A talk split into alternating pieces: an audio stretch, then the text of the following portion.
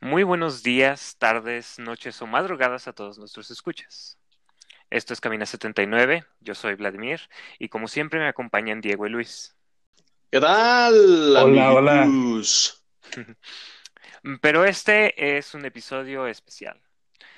Además de que este episodio marca el final de nuestra primera temporada, más información sobre eso al final del podcast, hoy también tenemos un invitado especial. ¿Quisieras presentarte? Sí, hola a todos. Yo me llamo Ana, soy, soy médico eh, y voy a estar hoy aquí con estos jóvenes discutiendo temas interesantes. Muy bien. Con los jóvenes, con los jóvenes. Eso es hoy. Muy bien. Hoy hablaremos sobre algo muy importante en la actualidad. Probablemente algo que... Probablemente algo que... trabé. Diego del futuro, quita todo eso. Y hoy vamos a hablar sobre un tema muy importante en nuestra actualidad. No solo vamos a hablar del COVID-19, sino que también vamos a hablar acerca de la desinformación. En nuestra eh, sociedad actual vivimos más conectados a la información que nunca, con el Internet. Pero así como es más fácil acceder a la información, también es más fácil acceder a información falsa, como lo es también crear información falsa. Así que en este podcast estaremos hablando sobre cómo es que el efecto de la desinformación afecta también eh, los problemas que nos causa el COVID-19. Para empezar, con una pregunta para Ana. ¿Qué proceso llevan para poder entrar al hospital en esta situación actual? ¿Es diferente a lo que nosotros normalmente hacemos cuando vamos a tiendas o cuando o en nuestras casas? Eh, supongo que es parecido. Los hospitales normalmente, bueno, deberían, deberían tener un protocolo un poquito restrictivo para permitir el paso a las personas. No, no solamente a las personas que van a visitar pacientes y otras cosas, pero eh, sino también para los médicos. Y en esta situación del COVID-19, pues sí han ocurrido algunos cambios. Por ejemplo, en mi hospital, yo trabajo en un hospital en donde no atendemos propiamente pacientes que están infectados por COVID-19. En mi hospital eh, casi lo que más atendemos son accidentes de tránsito, personas que tuvieron eh, accidentes en su trabajo y cositas así. Entonces, pues el protocolo de paciente COVID pues no es tan, tan, tan estricto. Sin embargo, caras vemos y COVID-19 no sabemos. Puede que haya personas que tengan síntomas que no hayan dicho y que vayan al hospital. Entonces, el protocolo debe ser, en la entrada está una persona eh, que pertenece al personal de enfermería, que tiene eh, una vestimenta de protección y cuando hay alguna persona que quiere entrar al hospital, sea familiar, sea paciente, sea médico, sea quien sea, se le toma la temperatura, como en los filtros que muchos ya conocemos en, en otros establecimientos, se le aplica gel antibacterial, se le pregunta si ha tenido alguno de los síntomas característicos de COVID. Normalmente eso es lo que se hace, ¿verdad? No te voy a decir que se hace eh, con, con toda la puntualidad que deba de hacerse, sobre todo en, en, situaciones, como te digo, de, de accidentes, accidentes de tránsito. Muchas veces los pacientes llegan en ambulancia, llegan ambulancias con uno o dos pacientes y luego llega una tras esa ambulancia también. Y entonces a veces es un poquito difícil, yo supongo, para los filtros. Sin embargo, pues ese es el proceso que se debe de seguir. Ok. Y ahorita que estabas diciendo eso, se me, me, me- se me presentó también una, una duda. ¿Qué, qué pasaría si, si alguien que se accidentó, que es lo que atienden en ese hospital, eh, resulta que es positivo de COVID? ¿No les Eh, ha pasado? Sí, sí nos ha pasado.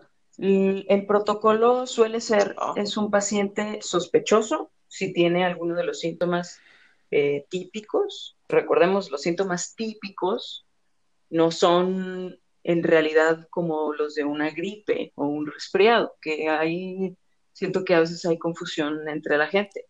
Hay algunos síntomas de COVID que no tienen nada que ver con un resfriado, principalmente el cansancio, hay pacientes que tienen diarrea, dolores abdominales, les da asco la comida.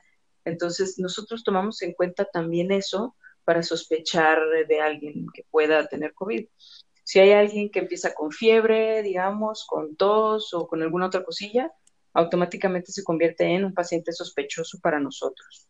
Se le reporta a los médicos de epidemiología, que todos los hospitales tienen un departamento de epidemiología, y junto con ellos se realiza un estudio epidemiológico para determinar si ese paciente eh, cuenta con los síntomas eh, para llamarle un caso sospechoso.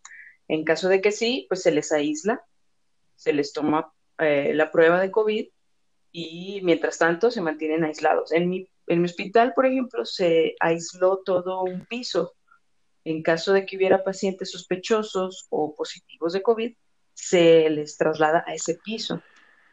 De esa manera los aíslas del resto del, de los pacientes. En realidad es un hospital de Oh. en donde hay seis, seis pisos para pacientes hospitalizados y uno se destinó para eso. Ese piso en realidad debería estar vacío todo el tiempo a menos de que haya alguien sospechoso o positivo.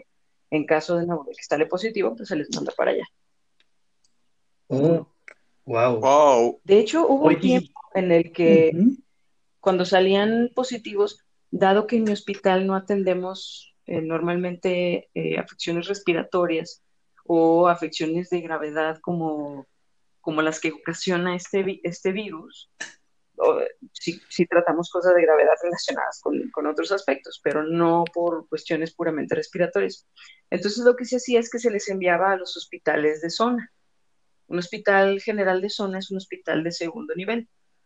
Y hospitales de tercer nivel se les enviaba a un hospital de segundo nivel en donde les podían atender su problema pulmonar y todo lo que pudiera derivar de eso con, especialistas pues dedicados a eso. Pero ahora, como hay tantísima gente en todos los hospitales, todo está lleno, pues ahora se, quedan en mi hospital, en ese piso destinado para ellos. Wow, ¿eh? Está muy, muy interesante.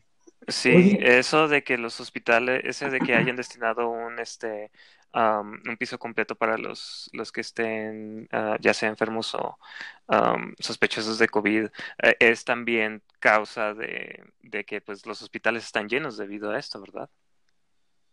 Sí, y además hay que recordar, o sea, el COVID no es el único problema de salud que existe.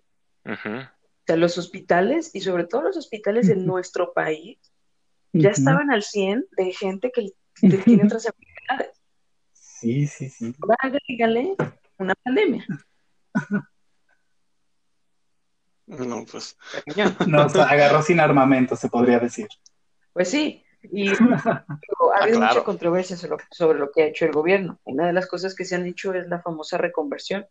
Ajá. Lo que se hizo en muchos hospitales, incluyendo el mío, si no es que en todos, a lo mejor estoy mintiendo, pero probablemente en todos, lo que se hizo fue que se empezaron a suspender eh, todas las cosas programadas que no son urgencias. Por ejemplo, en el hospital se operan muchas personas de prótesis de rodilla, por decirlo. La prótesis de rodilla eh, o la cirugía para colocar una prótesis de rodilla no es una urgencia. sé que a la gente le duelen mucho sus rodillas y por eso necesitan un reemplazo de rodilla, pero no es una urgencia. Entonces, todo lo que no es urgencia se suspendió. Y con eso, pues, se pudieron liberar camas porque las 6, 7, 8, 10 personas que se iban a internar cada día para realizarse una cirugía no urgente, pues son camas que ya no se van a ocupar y que van a estar disponibles para alguien más que las puede necesitar de forma urgente, como por COVID. Esa es una de las cosas en las que consistió todo este procedimiento, no tanto de la reconversión, pero de la preparación de los hospitales para enfrentarse a una pandemia de este tipo. O sea, ahorita mi hospital al 100 de lleno, cuando en tiempos normales de no COVID, mi hospital siempre estaba al 100. Entonces ahorita, como todas esas cirugías programadas no se están operando, pues ahora hay, hay más camas. Ahora, ¿cuál es el problema? Que los pacientes tienen que estar más separados. Porque todos tenemos que tener sana distancia, inclusive los pacientes. Procura tener menos pacientes por sala, etcétera, etcétera, ¿no? Entonces es todo un proceso. Es, es, como una, es como una fila de dominós, ¿no? Va cayendo uno y todo tiene que irse uh porque, porque todo, pues todo va siguiendo como ese mismo curso. Ok, oye, es muy interesante, pero a mí una de las dudas, no sé, sobre las que más tengo curiosidad, en mi caso, yo no, yo he tenido más bien la buena fortuna de no conocer a alguien que haya padecido esta enfermedad.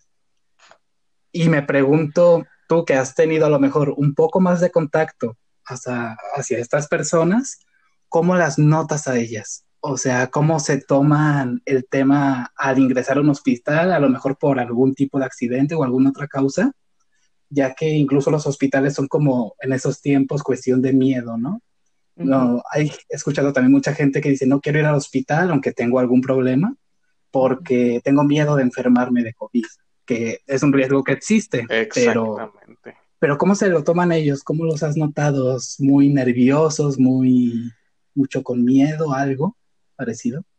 Pues me ha tocado sobre todo tener compañeros, compañeros médicos, compañeras y compañeros enfermeros y enfermeras que han tenido COVID Ahorita, pues tenemos, recibimos recientemente la noticia de uno de nuestros compañeros médicos que está grave en el hospital.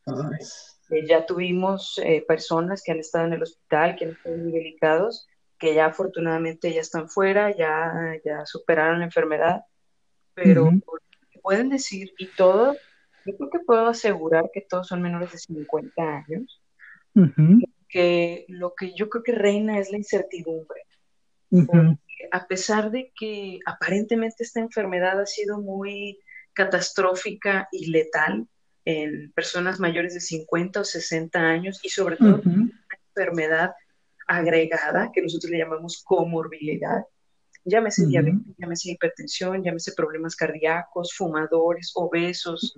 Eh, más allá de, de estas personas, se han visto muchos casos en gente joven gente que no tiene ningún problema de salud y que acaban en el hospital.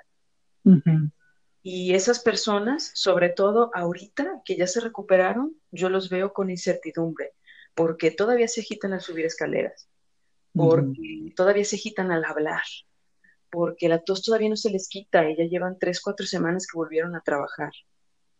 Entonces, lo, lo que nos deja esa incertidumbre es el desconocimiento de la enfermedad porque a pesar de que, bueno, hay muchos estudios y muchas eh, revistas y grupos de médicos investigadores que se han dedicado a tratar de descifrar esta enfermedad, todavía muchas de las secuelas no se conocen. Entonces creo que uno de los principales sentimientos es de incertidumbre, porque inclusive entre el gremio médico no sabemos qué sí. Es difícil para nosotros asegurarle a la gente algo de lo que muchas veces nosotros pues, no estamos ni seguros. ¿No? Y pues más allá de los compañeros médicos que han estado enfermos, pues sí, me ha tocado ver miedo, miedo de parte de, familiares de pacientes, que de repente el paciente empieza con tos y luego una fiebre en la tarde y nosotros ya, ya estamos pensando que es sospechoso, iniciamos con el estudio epidemiológico y los familiares no saben qué hacer. Oiga, ¿y si mi papá, si mi hermano, si mi mamá tienen COVID, qué vamos a hacer? Entonces creo que la incertidumbre es lo que trae ese miedo, más que nada. Y, además, como comentas, supongo que también de parte de ustedes está como ese sentido de, responsabilidad, ¿no? O sea, de, pues desde el comunicar, de cómo, cómo tranquilizo a esta persona sin tampoco darle como falsas esperanzas a lo mejor. Bastante pues complejo, ¿no? Me imagino. Exactamente, es, yo creo que sí es algo muy complejo. De por sí en la medicina, en la medicina no hay garantías, porque pues, no, nosotros no lo sabemos todo, la ciencia no lo sabe todo, los médicos no, no sabemos todo ni lo podemos todo. Hacemos lo, lo, mejor que podemos con la información que tenemos y con los descubrimientos que se hacen, con las medicinas que tenemos al alcance, y lo tratamos de hacer por el bien de la gente. Pero cuando tienes una situación en la que en realidad no sabes qué es lo que viene, de nuevo, hay muchos estudios, hay mucha información, hay muchos investigadores, Ajá. poco a poco conociendo más y más y más, pero pues sí, es, es difícil asegurarle a la gente ciertas cosas, ¿no? También siento que es importante que la gente sepa. ah, hemos escuchado todas las historias de terror de todo, de la gran cantidad de personas que se mueren cada día debido a esta enfermedad. Eh, ¿Qué es? Y, y esto es algo medio ah, un poco más delicado, pero ¿qué, qué proceso se le da al cuerpo de una persona cuando se Mm. muere por COVID? Ok. Em, bueno, son un par de cosas que se tienen que tomar en cuenta. Número uno es el riesgo que esto le representa al personal de salud. Cuando una persona se muere en un hospital, eh, el personal de enfermería normalmente es quien se eh, encarga o son las personas a las que más les atañe el proceso de, del cuerpo. Los enfermeros y enfermeras eh, cubren el cuerpo, le dan los eh, aparatos que tenga, las venoclisis, si tenían eh, dispositivos invasivos para la ventilación, esto es eh, tubos endotraqueales, ventiladores, si tenían alguna otra tipo de sonda o cualquier cosa de ese tipo, son las enfermeras quienes se encargan de hacer el retiro de todos esos dispositivos. Eso conlleva un riesgo.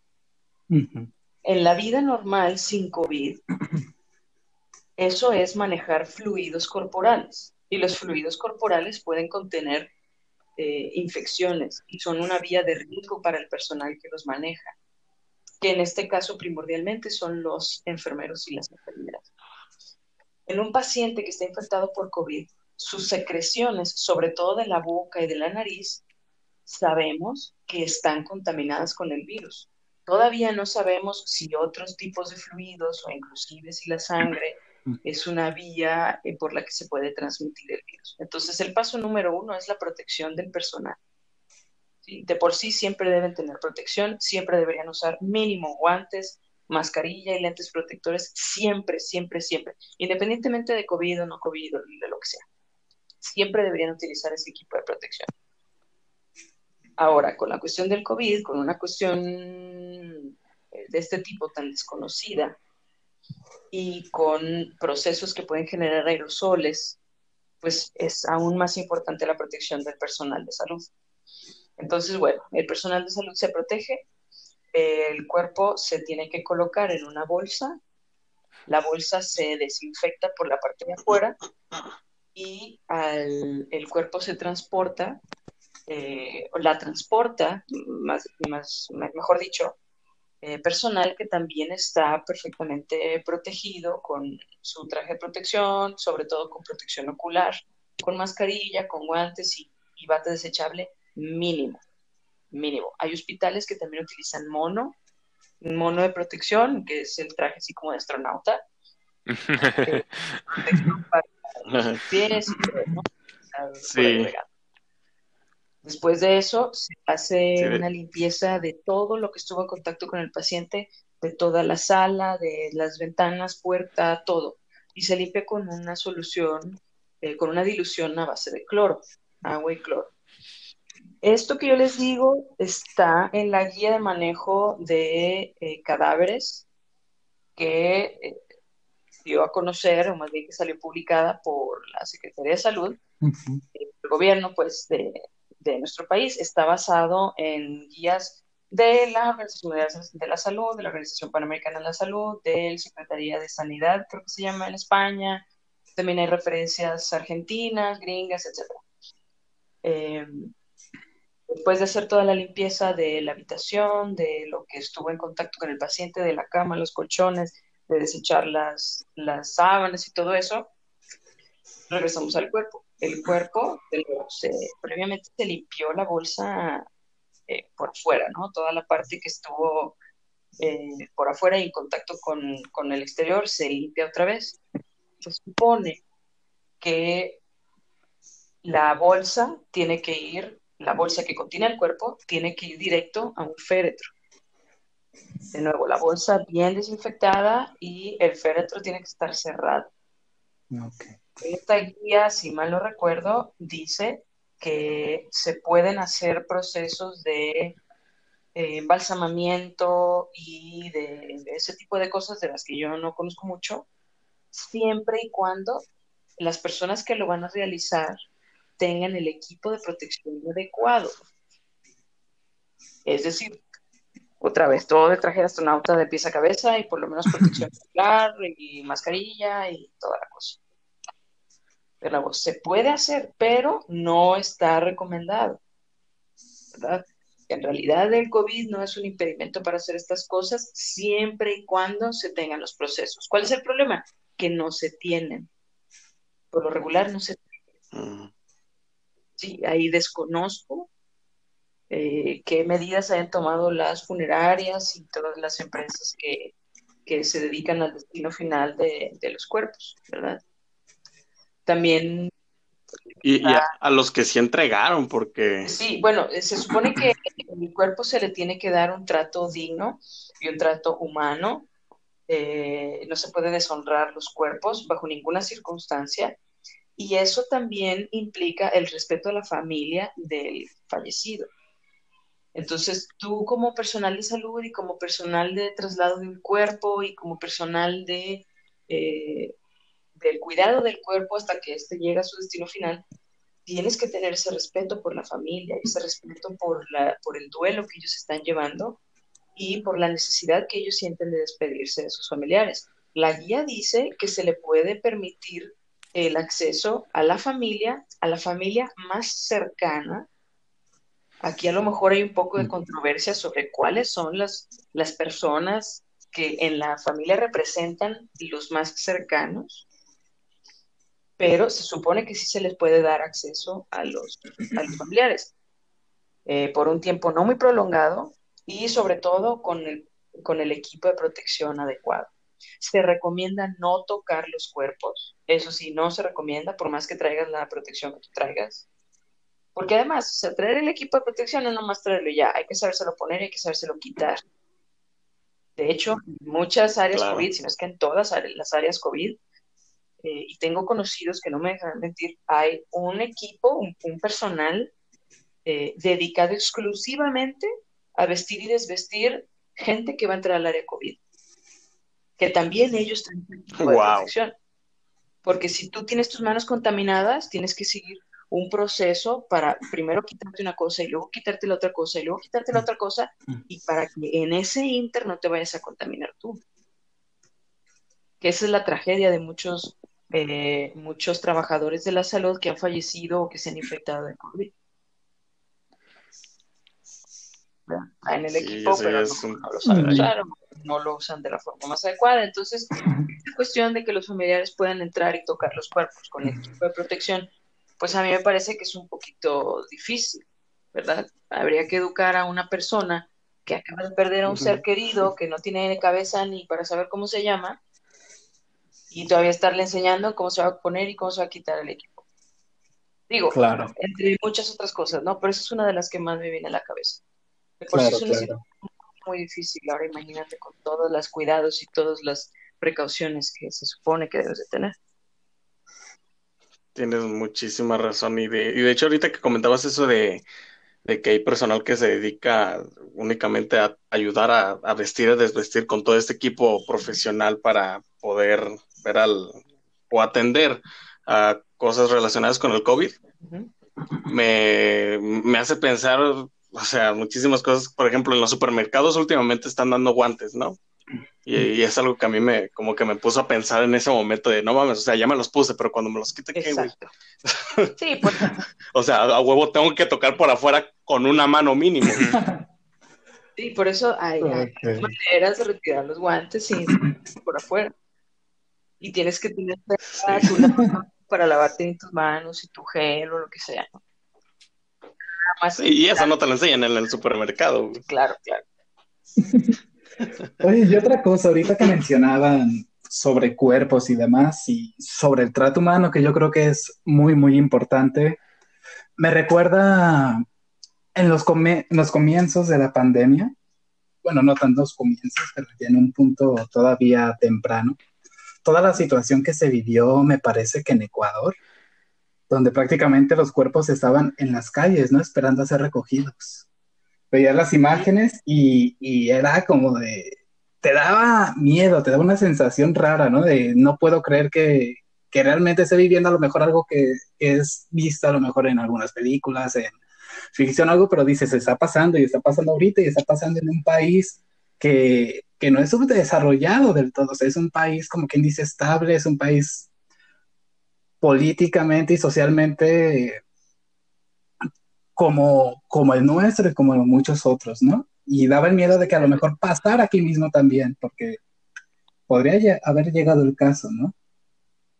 Sí, sobre todo tengo entendido, no, no estoy también enterada de qué fue lo que pasó, pero tengo entendido que sobre todo eh, la instancia de, de, salud se vio rebasada súper rápido.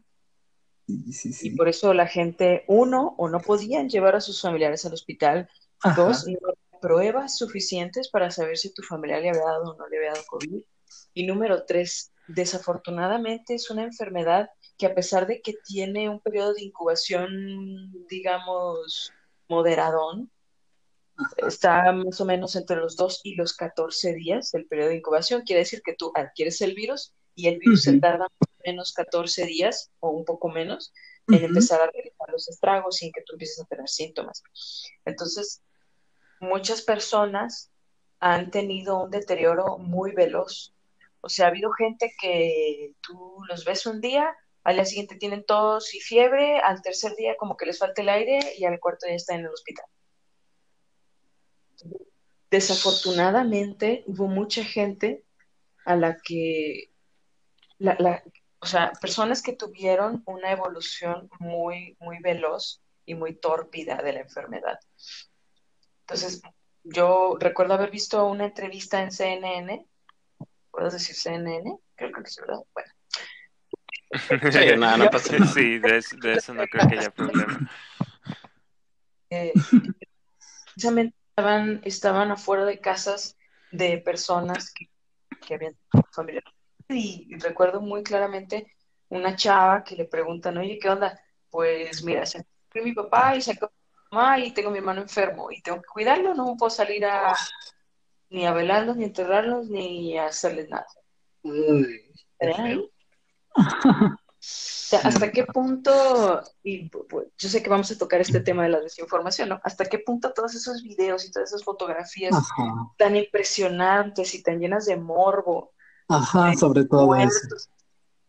y cosas tan tremendamente horribles. ¿Hasta qué punto fueron, uno, ciertas y hasta qué punto eh, también el gobierno o las instancias de salud o, no sé, los vecinos o no sé, hicieron algo para, para resolver? Ajá. Claro, es algo pues, muy, muy triste, la verdad, que, todo esto esté pasando. Que bueno, pues ya van, eh, por lo menos aquí en México ya van cuatro meses más o menos, si no me equivoco. Y, yo, yo, me acuerdo que en, el momento que empezó todo, todo este rollo, la gente, eh, pues mucha gente no se lo creía, muchos otros y hasta la fecha. pero hasta la ah, fecha. Sí, hasta la fecha no se lo creen, que es lo, que también vamos a hablar más adelante.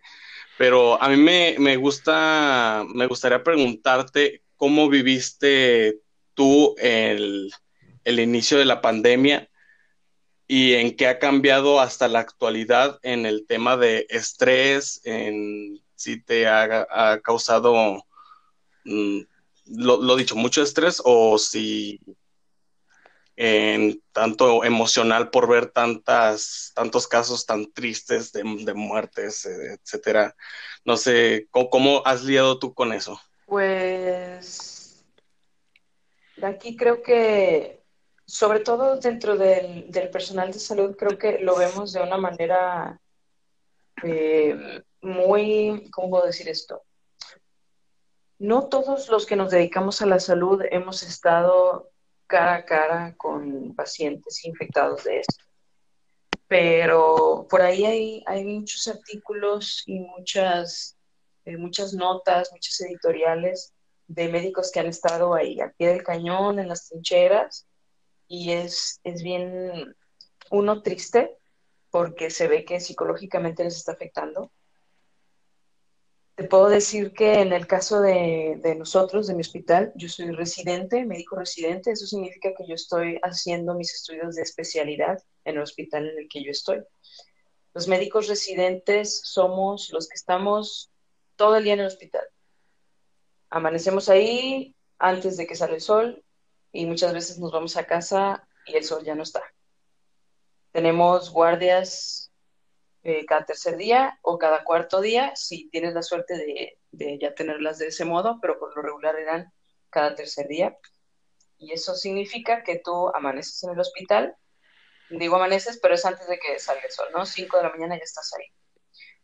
Y habitas todo el día, hasta las 5 de la mañana del día siguiente entregas tu guardia y después de eso te vas a otro piso a seguir tu trabajo en tu servicio que te toca y te vas hasta que el trabajo se acaba, como a las 3, 4, hay hospitales en los que eh, salen mucho más tarde. Y básicamente, si eres de primer año, no ves la luz del sol. Si eres de segundo año, ya tienes ciertas ventajas y privilegios. Pero de por sí, este tipo de trabajo que nosotros tenemos es arduo, es pesado, es, es agotador, de verdad que te, a veces te quita te quita un pedazo de vida, ¿no? Cada día que estás ahí. Claro que estás ahí porque quieres, ¿no? Y porque es lo que te gusta y lo que te apasiona. Pero eso no quita que sea pesado y que sea cansado, que sea agobiante. Ahora, imagina a todos mis compañeros médicos residentes de todo el mundo que además están en un área COVID, que tienen que traer un equipo de protección, un mono de cabeza a pies que los deshidrata, y que no pueden salirse a tomar agua así de fácil, porque acuérdense que todo este equipo de protección alguien te lo tiene que quitar. Entonces, normalmente lo que yo sé que se hace en ciertos hospitales que son de, de, de atención de pacientes enfermos por COVID es que los meten al área COVID como en episodios, como en turnos de cuatro horas más o menos. Estas cuatro horas ahí dentro, con gente que se está muriendo y tú no tienes un medicamento específico para matar el bicho que los está matando.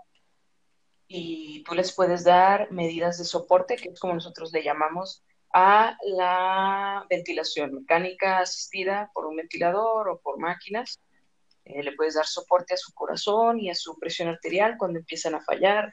Les puedes dar ciertas, ciertas medidas, pero no puedes asegurar que los vas a salvar. No puedes asegurar que van a salir caminando, que van a salir respirando de la sala COVID en la que están. Entonces, todo ese agobio, todo ese cansancio, yo me imagino que se multiplica. Y luego tienes la otra situación de que ni siquiera puedes darles informes a los familiares, o sea, en su cara, no puedes decir, ah, sí, tráiganme al familiar del paciente fulano. Y decirle, mire, aquí está tu familiar, este, despídete porque está muy grave. Ni siquiera puedes hacer eso. Salir de un área COVID y tenerle que decir a alguien, ¿sabes qué? Este, tu familiar está muy mal, pero no lo puedes ver. Es más, hay muchos hospitales donde los informes se dan por teléfono para no exponer a la familia. Porque la familia no puede entrar al hospital. No pueden entrar a ver a sus seres queridos. Entonces, es una situación bien, bien compleja.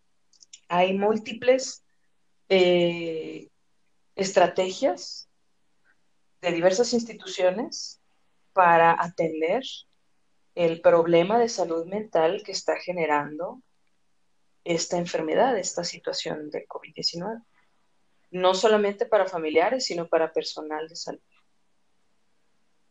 A nosotros en mi hospital lo que muchas veces nos o por puedo hablar yo creo por mí nada más, ¿verdad? Tal vez no puedo generalizar y hablar por mis compañeros, pero a mí sobre todo llegar a mi casa y seguir todo el proceso de mi pequeña área de desinfección, eh, de irme directo a bañar, o sea, yo llego a mi casa, abro la puerta de mi cuarto porque vivo en un cuarto en una casa compartida con otros dos residentes.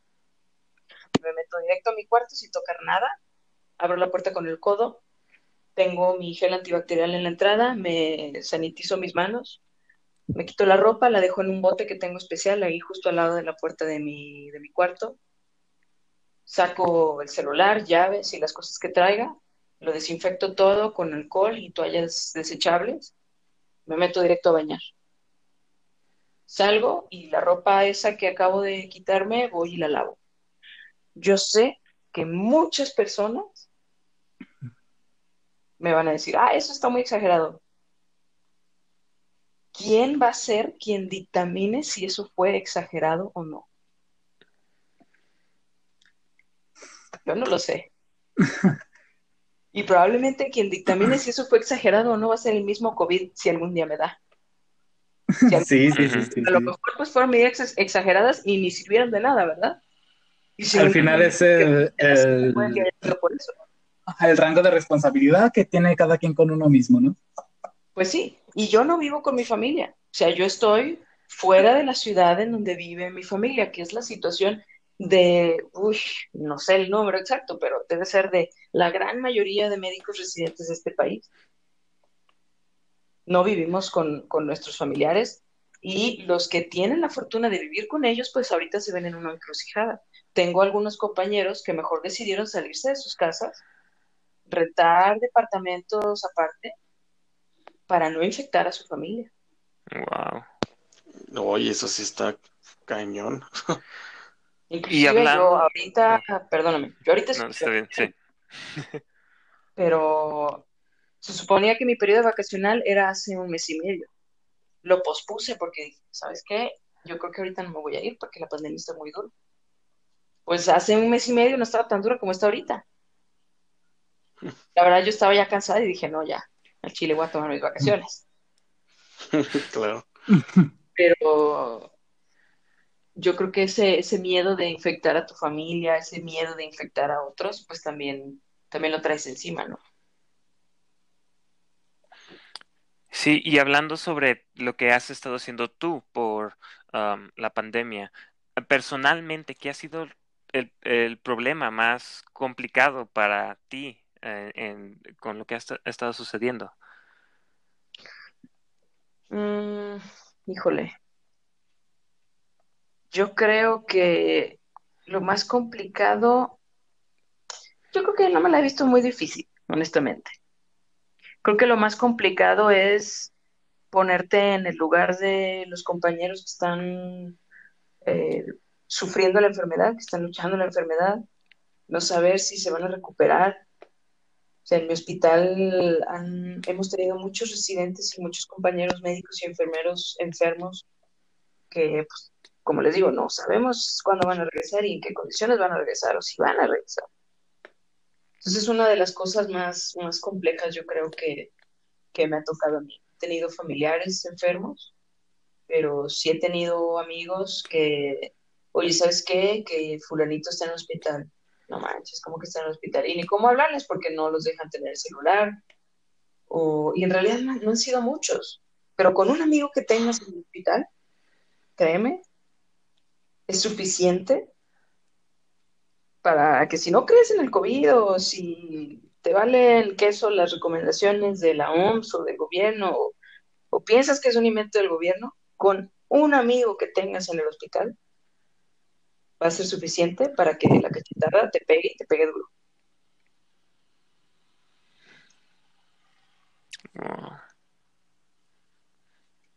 Es muy, es muy triste hablar de todo esto. Sí, es bastante muy, muy, duro, es, es, muy duro, pero la verdad es que a, mi parecer falta que se, se, hable de esto todavía más, que, que se está hablando, obviamente, pero no sé, es a lo que yo, yo me... a lo que yo pienso, no sé, debería ser como que todo más gráfico para la gente que no entiende. ¿Sabes qué? falta conciencia de la gente. Sí, Eso- claro. Eso es Sí. lo que falta. Sí, Ese como sí. sentido de responsabilidad, de ser consciente de, del riesgo que si no te importas tú, haz lo que se te dé la gana. Pero Eso. es que no eres solo tú. Vas a hacerle daño a tus familias, a tus amigos, o sea, a tu ruca, a quien quieras, ¿no? Exactamente, Luis.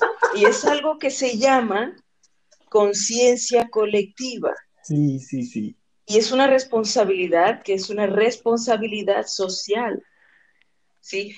Aquí el problema que yo veo, que también es muy grande y que también es muy triste hablar de esto, es la crisis económica y social en la que mucha gente se está viendo sumida a raíz de las medidas de confinamiento.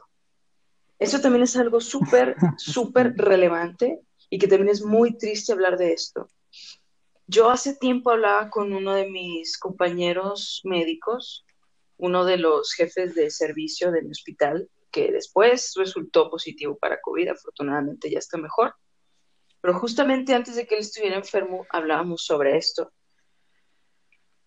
¿Qué tanto las personas que tienen una dificultad económica por estar con sus negocios cerrados o porque no pueden re- realizar sus actividades laborales porque no son consideradas como esenciales, ¿qué tan cerca han estado de los enfermos de COVID o de la misma enfermedad de ellos? ¿Qué tanto más catastrófico sería perder un familiar por COVID que caer en una crisis económica por COVID? ¿Qué tanto más difícil puede ser recuperarse de la muerte de alguien que de recuperarse de la crisis económica? Porque está- o sea, se viene cañón.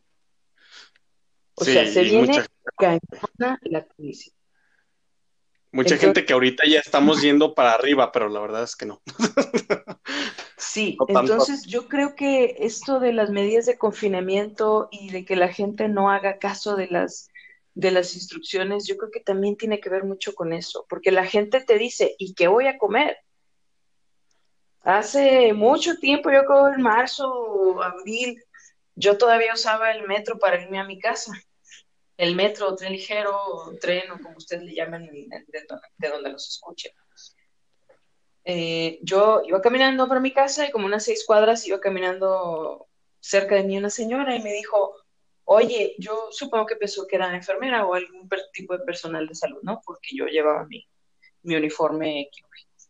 Dice, oye, ¿tú vas a, ¿tú vas a dejar de trabajar? Le dije, no puedo, señora, yo, yo no puedo dejar de trabajar. ¿Eres enfermera? No, soy médico. Ay, pues sí, ¿verdad? Tú, No, no, pues yo tampoco puedo dejar de trabajar. Y por poco y le contesto. Pero me dijo, y pues a Chile mejor no le contesté nada. ¿Quién soy yo para decirle, no, señora, muérse de hambre? Mejor morirse de hambre que de COVID. O sea, pues no. Claro. Entonces es un tema súper complicado, súper, híjole, es, es demasiado, demasiado subjetivo. Y claro que depende de los ojos con, con los que lo ves. ¿Y sabes también, qué? también les diría esto, siempre que tengas una persona que, que no cree en el COVID, que no quiere acatar las reglas, que no, no tanto las reglas, pero las recomendaciones. Bueno, siempre hay que ponerse también en el lugar, en el lugar del otro y en los zapatos del otro. Claro. ¿Y sabes qué? Me parece que es momento ideal para seguir hablando de cosas tristes. No sé cómo lo ves. No, pero ah, antes de, antes de pasar, Ah. espérame, espérame tantito. Que eh, eh, entiendo mucho eso, eso que dices de, de- de que hay mucha gente que lo necesita, o sea, que realmente es una necesidad y para ellos el arriesgarse, pues es Vale lo la pena. eh, va- vale la pena porque si no, si no, si no lo hacen, pues no traen comida a, a la casa en donde viven y no sabes si viven solos, si viven con un hijo, si viven con Ajá. cinco hijos, si mantienen claro. ellos mismos a toda su familia. Claro. Entonces, e- esto me hizo recordar un video que se hizo viral hace unos dos o tres meses, que fue cuando empezó esto, y se hizo la regla de, de literalmente cerrar todos los negocios, cerrar, o sea, que si había negocios ambulantes, los cerraban, y me recordó una señora que vendía flores, O sea, ella con su tapabocas y me acuerdo que tenía hasta su gel antibacterial, pero la policía llegaba y se lo quitaba todo porque no podía estar afuera y entonces la señora se le veía muy, pero muy triste diciendo, oye, pues no puedo estar trabajando en, mi trabajo normal porque me despidieron. Eh, y, lo que estoy tratando de hacer es de una manera más humilde. Te pues, traigo mis, mi, mi, cubrebocas, estoy tratando de seguir las reglas, pero lo necesito, necesito hacer esto para poder sobrevivir. Entonces, eh, es algo muy lamentable que a mucha gente le está pasando esto. Claro. Sí, claro. Digo, eso no justifica a los que se van de fiesta y se ponen bien pedotes, ¿va?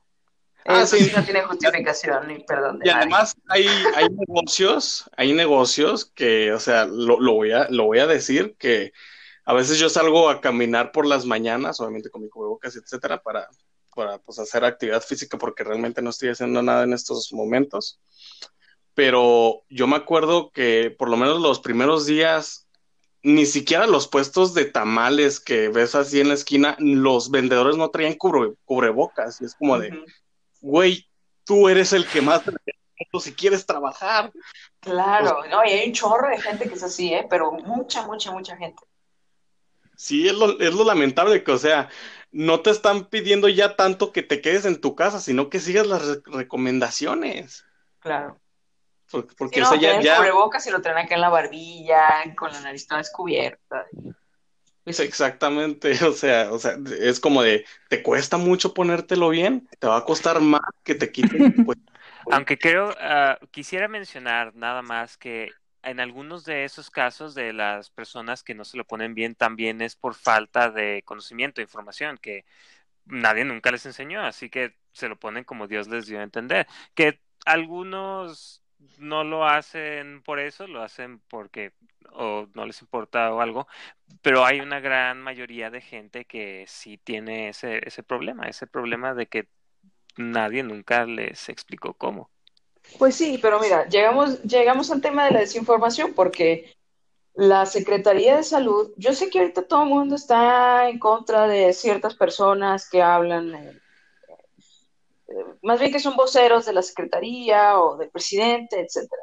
Pero la información está ahí. ¿Sí? Gente tiene tele. La gente tiene celular, tienen tablet, tienen Facebook. Esta información que el gobierno ha dado, y no nada más el gobierno, la CDC, la Organización Panamericana de la Salud, la Organización Mundial de la Salud, han sacado pero toneladas de infográficos y de información para personas que no son especialistas en la salud o que no son trabajadores de la salud, que técnicamente no, no tienen un conocimiento de esto, pero chorros de información. Y el problema es que lo que nos está llegando es lo que dice la vecina, lo que dice doña no sé qué, lo que dice don no sé, no sé quién es. Sí correcta, que está a un clic de distancia.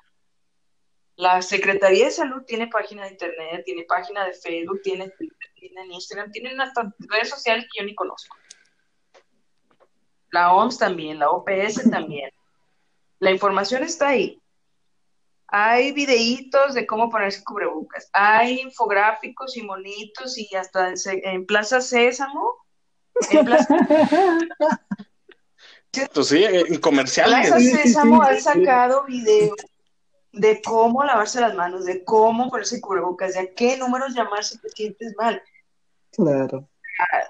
Hay muchísima información. Demasiado. Fíjate que yo en, en uno de mis trabajos nos, es un centro de investigación y nos encargamos también de estar como llevando información a la gente, ¿no? Actualizada, investigaciones serias, información como lo más clara posible, como para la gente que realmente no tiene conocimiento médico alguno, lo puede entender, ¿no? A veces cuesta, a veces cuesta en el sentido de que ah, personas como con experiencia que se mueven todo el día dentro de ese sector, lo tienen como algo ya muy, muy común, ¿no? Muy normal Así que a veces cuesta como buscar la manera en que sea lo más entendible, entendible posible, pero hay muchísimas iniciativas que hacen esto que comentas, muchísimas.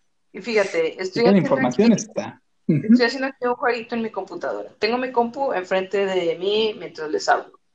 Ajá. Abrí el buscador de Google, puse Ajá. COVID y lo primero que me sale es un letrero rojo que dice alerta sobre el COVID-19, enfermedad por el nuevo coronavirus. La primera página que me aparece Sí. es coronavirus.gov.mx.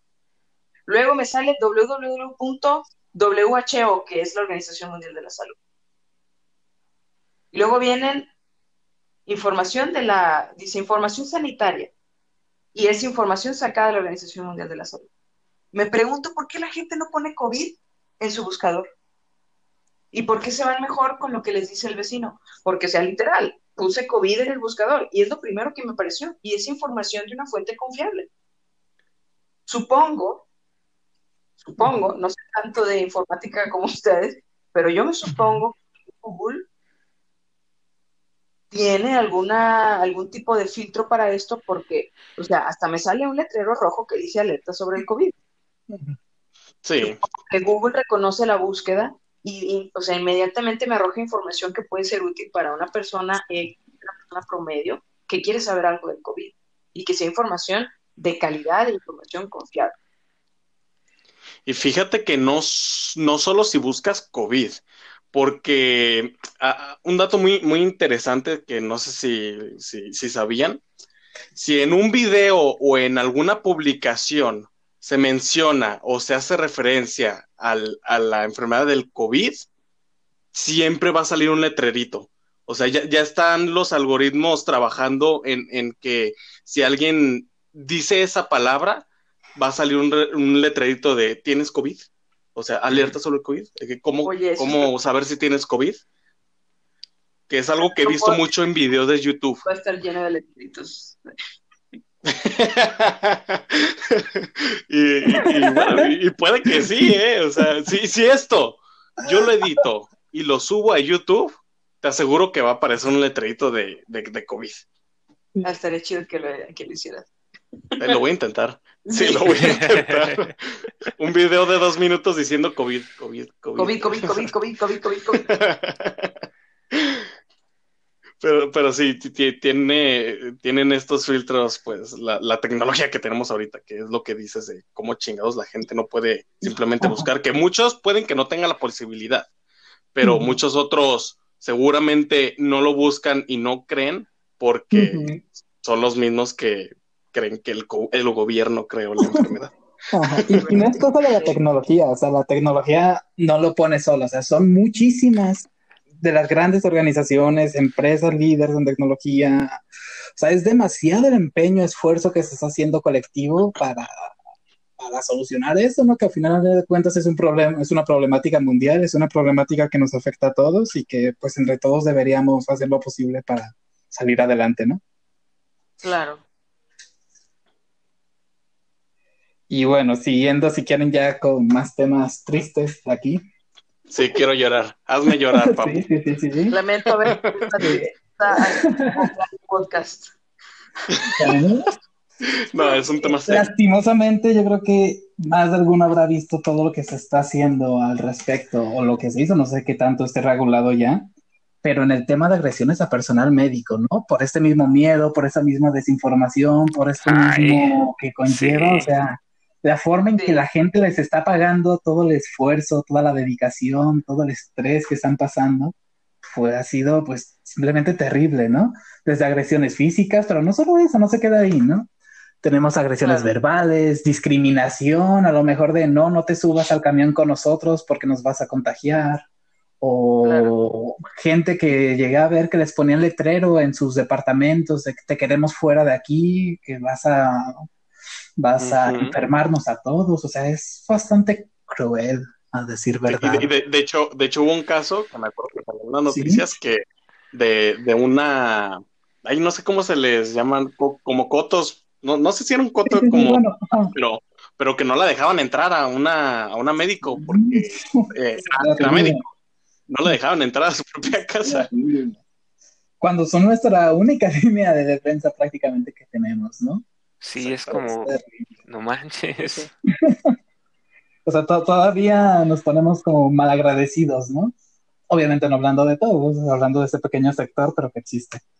Y te quería preguntar, Ana, ¿tú has vivido, no, no, ya sea por experiencia propia, algún compañero, algún amigo o algo que haya pasado por algún tipo de estas cosas? Pues mira, directamente no. Mm, recuerdo uno de nuestros compañeros residentes que sí en, en, su, no sé si es un coto o edificio de departamentos o no sé, eh, pero sí le, le, pusieron ahí un letrero de que, oiga, nosotros y váyase. O sea, sí, güey, ¿para dónde me voy, no? Este, también, pues hubo cierta, cierta, cierto revuelo por los casos en, en los que, sobre todo enfermeras, creo que pasó más, más con personal de enfermería, que les aventaban cloro en el camión y cosas así. Lo que muchas personas hemos hecho, yo lo hice en, determinado tiempo también, fue, eh, pues no, no te vas, te vas de civil al hospital y en el hospital te cambias. ¿no? Sobre todo personas que van a usar el transporte público. Es lo que muchas personas, compañeros, eh, trabajadores de la salud han, han tenido que hacer. Porque al contrario de lo que la gente piensa, no ganamos millones y millones y tenemos que subirnos. Entonces, otra, una de las estrategias que a mí se me hizo súper buena onda y que no sé qué tanto les está generando ganancias fue la estrategia de los de Didi, que hicieron un programa que se llama Didi Hero, Didi en el que tú, como personal de la salud, subes tuya con tu credencial de, de donde tú trabajas, que dice que eres médico, enfermera, psicólogo, trabajador social, intendente de un hospital, y te hacen un descuento en tus viajes de Didi. Eso está súper padre. Una, porque a pesar de que nosotros sabemos que pues, nuestro, la mayoría de nosotros, nuestro medio de transporte también es el transporte público, pero sabemos que estamos más expuestos y podemos contagiar gente, pero también la gente que está en la calle también puede contagiarnos a nosotros. O sea, no es nada más, ay, sí, yo no quiero contagiar a la gente, no, espérate. O sea, a lo mejor yo estuve en el hospital, pero yo sí me lavaba mis manitas y yo no me tocaba mi carita y yo traigo bien puesto mi cubrebocas. Pero estoy viendo un chorro de gente en la calle que no, pues yo tampoco me quiero contagiar. Claro que, creo que es un problema. Claro, si yo me contagio, soy un soldado caído en mi hospital. Y sí tenemos soldados caídos en los hospitales, muchos, muchos. Los hospitales ahorita estamos trabajando con el 60-70% del, del personal. Algunos probablemente hasta menos. Incluso en mi hospital, que no es un hospital en el que veamos exclusivamente COVID, pero que ya hemos tenido casos, hemos tenido compañeros enfermos. Y también o sea, no nada más te contagias porque estás en contacto con pacientes con COVID, pero por ejemplo nosotros que somos médicos residentes y que compartimos cuarto o casa con otros médicos que también son residentes y que muchos de ellos están en hospitales COVID, también ahí ha habido eh, fuentes de contagio, pero es algo que difícilmente puedes evitar. Y, o sea, también hay no, no, hay, no, hay, no hay mucho que puedas hacer al respecto. Claro que cada quien en su casa toma sus medidas y etcétera, etcétera, ¿no? Pero entonces la gente cree que si uno se enferma, pues también es por descuido. Cuando pues en realidad, si tú estuvieras en un hospital 32 horas, 36 horas, en algún momento te vas a tocar la cara y no te vas a dar cuenta en algún momento vas a tener que ir a comer y vas a tener que comprar algo del Oxxo porque pues está medio cañón llevar cinco comidas hechas en tu, casa y comértelas en el hospital. Digo, porque también somos seres humanos que tienen que comer, ir al baño y que también se rasca porque les da como en la cara. Entonces está, está cañón estar tanto tiempo con equipo de protección y por más medidas que tengas y por más que te cuides y por más que hagas, o sea, eventualmente va a haber un punto en el que te vas a contagiar. Claro, y es algo como que no todos están preparados para, para eso. claro. Pero sí siento que hay, hay mucho desconocimiento de la gente, de la población general, sobre el trabajo que hacemos los, los trabajadores de la salud. Sí, o sea, porque todo el tiempo estamos pensando en eso, todo el tiempo nos estamos lavando las manos, todo el tiempo nos estamos cuidando. Y la gente cree que no. Es que fíjate, ¿Verdad? yo creo que uno de los problemas es que la gente como que eh, se, se cree in- inmune y cree que ellos no pueden contagiarlo porque obviamente creen que no lo van a poder con- contraer. O sea, mucha gente, di- yo creo que cree que mm, si, si ellos no lo tienen, ¿por qué estar cubriéndose? Sino, o sea, los demás que tienen, Sí. cubran. Yo no. Exacto. Pero si tú tocas a alguien que tuvo COVID o tienes contacto con algún objeto de alguien que tiene COVID y tú lo tocas y tocas otra cosa, ahí ya propagaste el virus. Suena muy exagerado, suena muy fuera de este mundo, suena muy ciencia ficción, pero es la verdad, es la verdad. Y mira, yo sé que la gente en otros países sale a las calles, les aplaude a los médicos y es una cosa bien padre, bien emotiva y lo que tú quieras. La neta, no queremos eso. No queremos que nos digan héroes, no somos héroes. Los héroes son los que se sacrifican. Nosotros no nos estamos sacrificando. Yo no me quiero morir por la gente a la que trato. O sea, yo tengo mi vocación de ayudarle a la gente, pero yo también tengo vida, yo también tengo familia, yo también me tengo que cuidar. O sea, un héroe es el que no le importa lo que pase. Un héroe es el que se sacrifica. Ojo, nosotros no nos estamos sacrificando por nadie, estamos haciendo nuestro trabajo. Es nuestro trabajo. Sí, la mayoría de nosotros hacemos este trabajo por vocación, pero vocación significa llamado. Significa que a mí mi trabajo me llama a hacerlo todos los días porque me gusta hacerlo, no porque quiera morir por hacerlo. ¿Sí? Hay un dicho en, entre las personas que se dedican a la atención prehospitalaria, que son los paramédicos, y entre las personas que se dedican a las primeras atenciones de gente que está en accidentes, como los bomberos, los rescatistas. Ellos tienen un dicho que dice, primero yo, después yo y al último yo. ¿Qué significa? No significa que tengas que ser egoísta, significa que si a mí me pasa algo, no va a haber nadie que te ayude a. Yo tengo que asegurarme de que yo voy a estar en condiciones de trabajo óptimas, porque si a mí me pasa algo, yo no te voy a poder atender a ti. A eso es a lo que nos gustaría, eso es lo que nos gustaría que la gente tuviera claro. O sea, yo no quiero que me cuiden porque yo soy un gran héroe y porque yo valgo mucho, pero de verdad. O sea, uno de nosotros menos es un soldado caído y es una persona menos que al rato va a hacer falta en el hospital.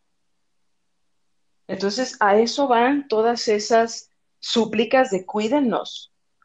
No porque seamos, ay, sí, somos los grandes héroes, somos la gente más importante. Pues no. Sino porque en algún punto ese enfermero que hace falta, ese trabajador de intendencia que hace falta, esa trabajadora social que hace falta porque se infectó de COVID, de verdad se van a sentir como bajas duras en un hospital. ¿Y cómo se van a sentir? Pues va a haber menos gente que atienda a los que se están muriendo. Entonces cuiden, ¿no? No salgan, pónganse cubrebocas, lávense las manitas. Y no sean gachos, no nos echen cloro, créanme, nos bañamos, nos echamos, cuidamos, llevo mis toallitas, yo compré mis toallitas de bebé, las bañé de alcohol y me lavo todo, me lavo la cara, me limpio los brazos y todo antes de salir del hospital. Suena bien exagerado, me vale lo que piensen, pero, pero yo lo hago, no sé si todo el mundo lo haga, pero por lo menos yo lo hago y conozco muchísima gente que lo hace. Sí, yo, yo conozco uno que otro que también lo hace. Por ejemplo, mi hermano sí trata de desinfectarse al- antes de entrar a la casa y por lo general sí se mete a bañar de inmediato. Sí, o sea, derechito de Yo la también. puerta al baño. Sí, yo también trato de hacerlo cuando, cuando salgo, pero como les digo, no, no, yo prácticamente no salgo. Pues sí. Creo que algo de lo que afecta principalmente este pensamiento que tienen las personas que no están, las personas que han sido las que han agredido a doctores o las o que no entienden bien el funcionamiento del sector médico en estos momentos es el problema de la desinformación. Claro. ¿Por qué crees tú que hay tanta gente que no cree en la enfermedad o que no tome precauciones necesarias o por el lado contrario que sí cree pero está exagerando el problema y por eso es que eh, está, está ah, actuando de manera agresiva. Mira, creo que son muchos, muchos, muchos factores. Si ahondáramos en cada uno de ellos, este podcast duraría como tres días.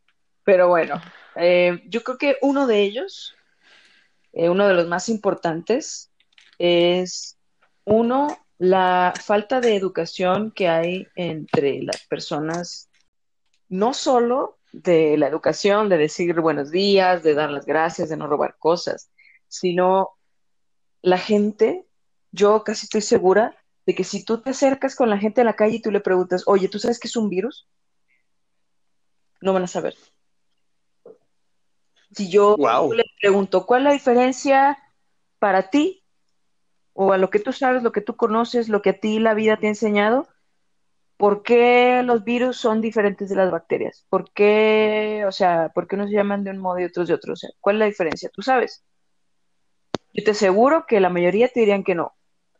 No saben que son virus, no saben cómo funciona, no saben qué causa los daños que causa cuando la gente no está informada, es más difícil que entiendan el porqué de las cosas. ¿Por qué un virus? Me, imagino yo, trato de ponerme en los, en los zapatos de la gente que no sabe qué es un virus. ¿Por qué una cosa que dicen que mata tanto y que es bien grave y que va a acabar con la raza humana, se acaba con un cubrebocas? O sea, no tiene sentido. que algo tan grave, algo tan letal, algo tan peligroso, lo pueda yo controlar con un cubrebocas. Eso es una de las cosas que, si tú tratas de ponerte en los zapatos de otra persona, que tú tal vez puedes decir, ah, ok, sí, mira, te voy a explicar. Tú puedes acabar con esta cosa tan letal con un cubrebocas porque esa cosa tan letal vive en tu saliva. Y si tú te tapas la saliva que sale de tu boca y de tu nariz, pues esa cosa va a seguir en tu saliva, pero no va a infectar la mesa en la que comes con tus hijos. Y por consiguiente tus hijos no se van a infectar de esa cosa. Y yo creo que ahí, pues ya, ya ganaste un pasito más. Entonces yo creo que es una de las cosas que es muy importante. La otra cosa que yo he notado que a lo mejor aquí podemos entrar en muchísima controversia y por eso no me quiero meter en, tanto detalle, es Uy, a ver, tú dale. Tenemos, ¿vale? Tú dale, tú dale, vamos a... No nos importa la controversia. Vamos a salir en las noticias. No, algo, algo que yo creo que también tiene que ver es que vivimos en un país muy religioso. Y en los países religiosos se suele tener una conciencia de a mí Diosito me cuida. Por eso a lo mejor la gente no va a fiestas, pero no ha dejado de ir a misa. Y en los templos es en uno de los lugares en donde más se puede transmitir esta cosa. ¿Sí? O sea, que Diosito te cuide y que tú reces y que quieras asistir a misa y que veas la misa desde tu casa, porque, o sea, la iglesia se ha puesto trucha y pasan la, la celebración católica en la tele. ¿Por qué no la ven en su casa? Pregúntame yo, pero bueno, ese también es uno de los puntos que yo he notado.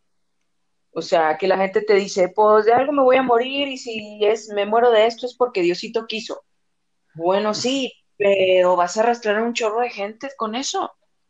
Porque si tú te enfermas, tú vas a tener el virus en tu sistema por lo menos dos o tres días antes de que te dé síntomas.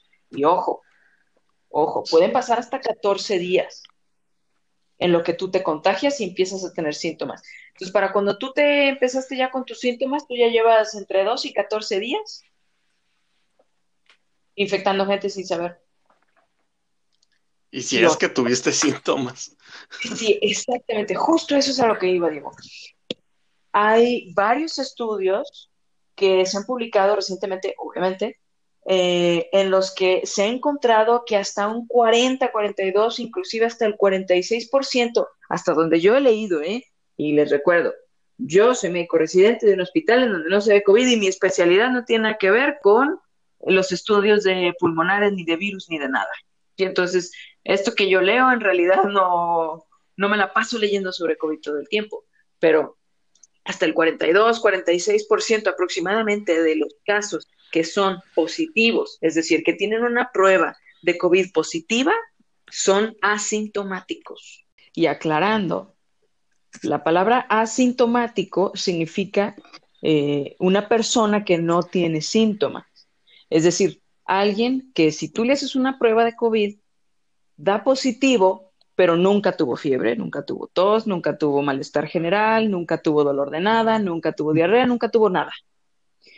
Entonces, ¿cuántas personas hay por la vida caminando que en realidad son positivos para COVID y que a través de sus vías respiratorias y de su boca pueden estar propagando el virus con el simple hecho de hablar pero nunca van a tener síntomas y por consiguiente nunca van a saber que tienen COVID.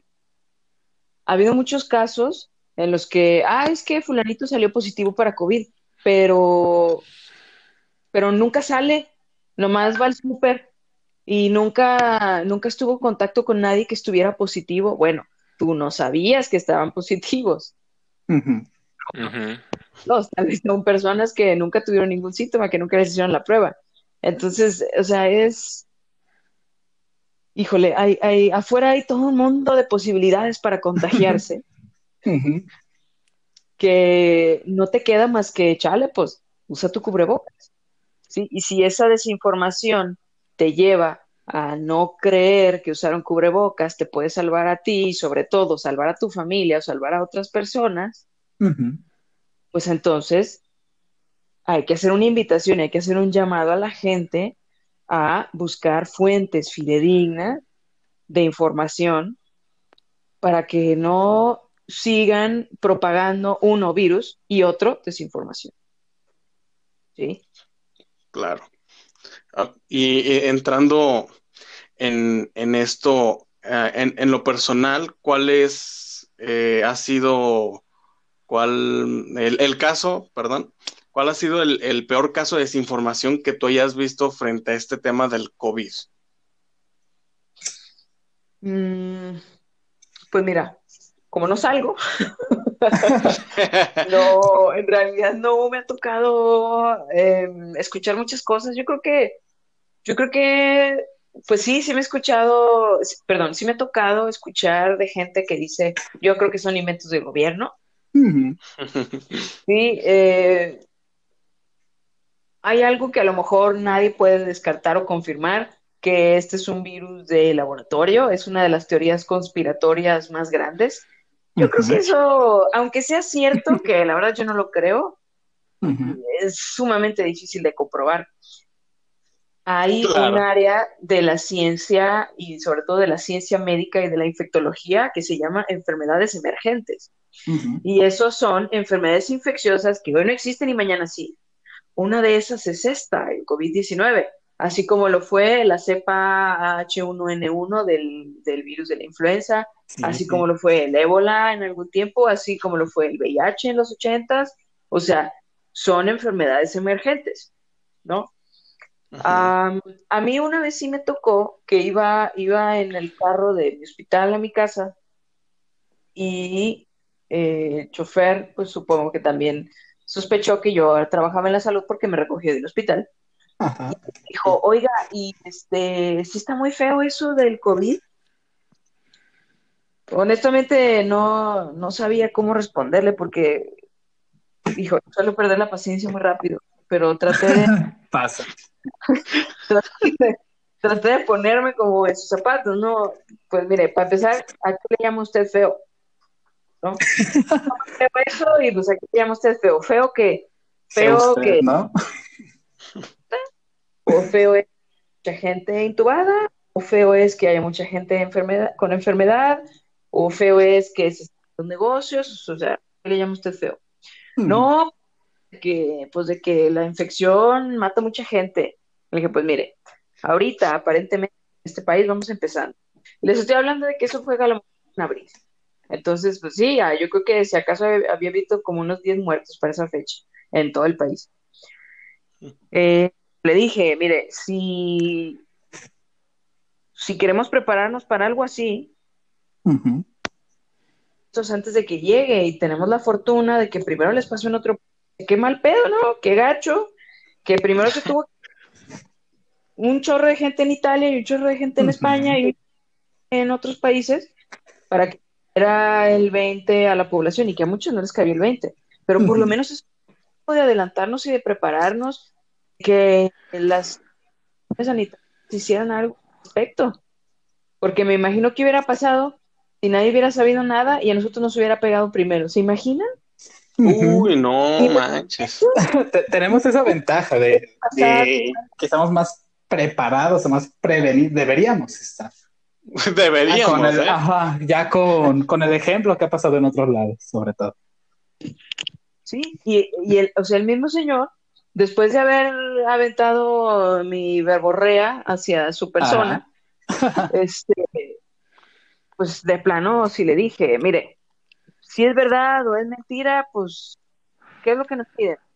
Lavarnos las manitas y no salir, no salir a menos de que es necesario.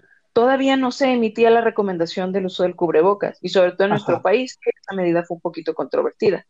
Todavía no se emitía esa recomendación. Pero, o sea, ¿qué tan difícil es lavarte las manos y no ir a fiestas y no ir a reuniones y esperar a ver qué pasa con esto? ¿No? Claro, resultó un poco más difícil de lo que todos pensábamos, Claro. ¿sí?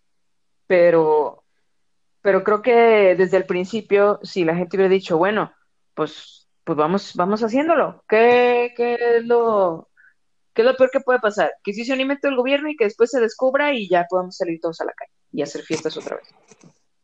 ¿No? Claro. Pero si, si es verdad y a mí me vale tres kilos de cacahuate, pues corro el riesgo de enfermarme o que alguien de mi familia o mis conocidos se Sobre Entonces- todo. Y para ir terminando, creo que lo más importante es cuáles son las recomendaciones que le das a todas las personas que nos están escuchando, dónde pueden encontrar información, qué es lo que pueden hacer, qué cosas son, qué lugares son más confiables que otros. Ok. Bueno, un par, un par de recomendaciones. Ah, número uno, creo que para combatir la desinformación necesitamos entendimiento. Si, si yo quisiera que alguien entendiera por qué hay que usar cubrebocas o por qué hay que lavarse las manos o por qué no hay que salir, pues trataría de explicarles un poco de qué es el virus y cómo se transmite de alguna u otra forma, pues yo sé eso porque eso estudié, ¿verdad? Y a eso me dedico. Pero si alguno de ustedes se llega a topar con gente que, que les dice que no cree o que no le importa, pues los invitaría, uno, a no perder la paciencia y dos, a tratar de, de razonar con estas personas, ¿verdad? Claro, no nos vamos a, a- a agarrar a golpes en la calle, porque además así te puedes contagiar por COVID. sí, sí. Se trata de hablar Sí, con pero cubrebocas. yo creo que es así, es, ah, dialoguen, pero con cubrebocas. Eh, pero, pues sí, o sea, no, no empezar a condenar a las personas, porque si Ujú. tienen dudas es por algo. Y así como tú le decías hace rato, Vlad, si no usan el cubrebocas, puede ser porque nadie les dijo cómo usarlo. Entonces, yo creo que eso sería lo primero, ¿no? El entendimiento, tratar de ponerse en los zapatos del otro y, este, y ayudarnos mutuamente. Oye, es que yo tengo que salir por esto. Bueno, sí, pero pones en riesgo a tu familia. Bueno, ¿cómo le podemos hacer? Y entre comunidades, buscar la manera de ayudarnos. Eh, número dos, que ¿de dónde me informo? Yo por lo regular eh, obtengo mi información de tres sitios. Uno es la Organización Mundial de la Salud en su página www.who.org. Esa es la página de la Organización Mundial de la Salud, por sus siglas en inglés, World Health Organization, es WHO. Sí, que estará en la descripción. Ok, perfecto. Otra, otra fuente que también deriva de la Organización Mundial de la Salud y que probablemente pueda ofrecer cifras para los que están interesados en cifras y en estadísticas es la página de la Organización Panamericana de la Salud, que es P-A-H-O, PAHO en inglés, eh, que también se los vamos a poner por ahí en la descripción. Es otra página muy confiable otra página que a lo mejor muchos de ustedes cuestionarán si es confiable o no por las controversias que ha habido ahí con el gobierno, con el presidente, con el, subsecretario de salud, de salud, etcétera, pero que yo recomiendo para que si tienen dudas, ahí pueden encontrar números de teléfono para aclararlas. Es la página del gobierno del, del gobierno federal que se hizo para el coronavirus específicamente. La página es coronavirus.gov con B grande, .mx, y donde pueden encontrar los números de teléfono, los números telefónicos de emergencia es en la eh, opción de contacto. Eh, entonces, aquí en esta página de contacto eh, van a encontrar el número del 911, que es un número universal de emergencias, y ahí pueden llamar si tienen algún síntoma o alguna inquietud sobre la enfermedad. Además, se pusieron públicos números de teléfono para cada estado, desde Aguascalientes hasta Zacatecas, que están todos disponibles en esta página de Internet. Si ustedes viven en cualquier estado de la República, aquí pueden encontrar un número de teléfono en donde ustedes se comunican si tienen dudas o si tienen eh, alguna inquietud sobre la enfermedad, si tienen síntomas de la enfermedad, yo les sugiero antes de salir de casa, llamen a estos teléfonos y les van a poder orientar sobre a dónde hay que ir, con quién hay que atenderse. Otra cosa que no había mencionado antes, pero que puede ser importante es si tienen síntomas, si se sienten mal o si tienen alguna inquietud sobre, lo, sobre lo que ustedes sienten, es o puede ser coronavirus, traten de comunicarse a uno de estos teléfonos primero. No porque les van a decir sí, sí es o no, no es sino porque les pueden decir a dónde ir. Ahorita, por esta situación de la reconversión hospitalaria, los hospitales y clínicas, unidades médicas familiares a las que normalmente uno iba a buscar atención primaria, no están funcionando normalmente. Hay muchas eh, clínicas y hospitales que solo atienden pacientes COVID, hay hospitales en donde no se reciben pacientes COVID porque se está atendiendo al resto de la población que no están infectados. Entonces, las vías para derivar pacientes son un poquito distintas, ¿sí? Los que a lo mejor han tenido familiares en el hospital o que han estado más en contacto con el hospital probablemente puedan entender a lo que me refiero. Entonces, de preferencia, traten de comunicarse a estos teléfonos para que les den orientación sobre a qué hospital ir o a qué clínica dirigirse para que no vayan a andar de que primero fui a mi clínica y luego me mandaron al hospital de zona y luego me mandaron para acá y luego aquí me dijeron que no hay que regresar para allá. Y en ese inter ya contagiaron a 20 gentes. Entonces, aguas con eso. Las, las líneas de atención telefónica ahí están, están disponibles, eh, utilícenlas. Digo, si el gobierno ha hecho algo bueno, pues por lo menos hay que, hay que darlo a conocer y, no sé, hay que usarlo, ¿no? Si ya lo hicieron, hay que usarlo. Eh, como médico, también me dirijo a ciertas páginas de algunas revistas que proporcionan información científica. Por ejemplo, hay una revista que es la revista de el New England Journal of Medicine, que es una revista mundialmente famosa en el ámbito de la medicina, que todos sus artículos relacionados con COVID son gratuitos. Esto es para que toda la gente que se dedica a la salud pueda tener acceso a esta información. Normalmente son revistas que cobran mucho dinero por estar suscritos a ellas y por mandar sus artículos, pero eh, esta revista en particular, si hay médicos o personal de salud que me esté escuchando, son, eh, son artículos que el New England puso gratuitos para toda la gente y para que ahí esté la información y toda la investigación que se ha hecho y que se ha publicado ahí está libre para que todos la puedan leer y la puedan, eh, se puedan basar sus tratamientos y sus procesos en eso. Entonces, información hay, pero yo la recomendación que les daría es busquen instituciones reconocidas. ¿Sí? Porque a lo mejor si ustedes ven, ah, sí, mira, la hermana de fulano o el primo de sutano son doctores, hay que preguntarles a ellos. Pero esos doctores no han leído la última información, pues tal vez no te puedan dar la mejor información. Entonces, como personal de salud, tenemos que estar siempre actualizándonos y tenemos que buscar la información eh, correcta y la información fidedigna, pero como población general, siento que también todos estamos obligados a conocer, aunque sea, cuáles son las fuentes fiables de información. De nuevo, las instituciones que a esto se dedican y dedican su existencia, por más que digan, es que el gobierno, es que esto, pues lo siento, son las que tienen la información más actualizada. A lo mejor puede haber mucha controversia y yo sé que hay muchas personas que dudan de que el gobierno esté dando las cifras verdaderas, pero si no son esas, entonces, ¿cuáles son? Díganme entonces en dónde las busco. Yo sé que a lo mejor el gobierno dice que hay 100 mil y probablemente sean 200 mil o 300 mil o 500 mil o yo no sé.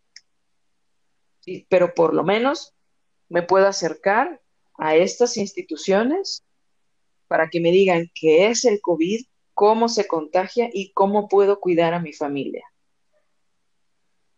No olvidemos esos tres puntos que son más importantes. No les voy a decir que lo que dice el gobierno es verdad o que lo que dicen las instituciones todo es 100% verdad. Pues no, porque hay que ser escépticos, pero que no se nos olviden esos tres puntos principales que más allá de que, ay, es que cuántos casos ha habido, es que el gobierno nos está mintiendo. Lo más importante es que en todas estas páginas de Internet hay información clara de cómo se transmite, cómo cuidarme yo y cómo cuidar a mi familia. Al final de cuentas creo que eso es lo, lo que más nos debería de preocupar. Y otra cosa, no solamente hay información eh, relevante a, ¿cómo se dice?, a cuidarse y a proteger a la gente, sino la misma página del gobierno, por ejemplo, coronavirus.gov.mx, tiene una pestaña para personal de salud, por ejemplo, donde hay documentos de consulta, donde hay eh, un sitio para, eh, ¿cómo se dice? Personas que tienen ya problemas de salud mental a raíz del COVID. Entonces, todas estas páginas de Internet a mí me parece que son una, una fuente muy confiable de información eh, para, para todo esto. Y bueno, esto ha sido todo por este episodio de Cabina 79. Como mencioné al principio de este podcast, uh, este es el último podcast de nuestra temporada. Vamos a, este, a ir a un pequeño periodo de descanso y aquí es donde queremos este, decirles a todos nuestros escuchas ah, que tenemos una página de Facebook y más importante, ah, pueden hablarnos en nuestra página de Facebook, ah, darnos recomendaciones para que en la siguiente temporada podamos mejorar nuestra calidad de, nuestros podcasts tanto como sea posible. Así es. Así que creo que no hay nada que alguien más quiera mencionar. Este, pues no, pues ya lo, lo dicho más que nada sobre el tema de coronavirus, de que tomen sus precauciones, si no tienen que salir, si no es necesario, no lo hagan, si tienen que hacerlo, usen cubrebocas, bañense bien, lávense las manos, sobre todo, es importante. sobre todo Pero Exactamente, lávense la cola. Pero, además de eso, nada más que decir, Blas. Ok, entonces esto ha sido todo por nosotros. Síganos en Facebook, uh, denos recomendaciones. La siguiente temporada nos venimos con todo. Nosotros hemos sido Cabina 79, me acompañaron como siempre Diego y Luis. ¡Au! Adiós, adiós. Se me cuidan, por favor. Y también está la doctora Ana. Gracias, muchas gracias a todos. Un gustazo tenerte aquí. Gracias, muchas gracias por dedicar un poco de su espacio a estos temas y sigan adelante, el trabajo que hacen está súper genial. Sí, un placer haberte tenido como nuestra primera invitada, la verdad. Un honor, un honor para mí. Muy bien, y yo he sido Vlad, así que nos vemos, no el próximo viernes a la una, pero sí pronto. Muchas gracias. Hasta la próxima.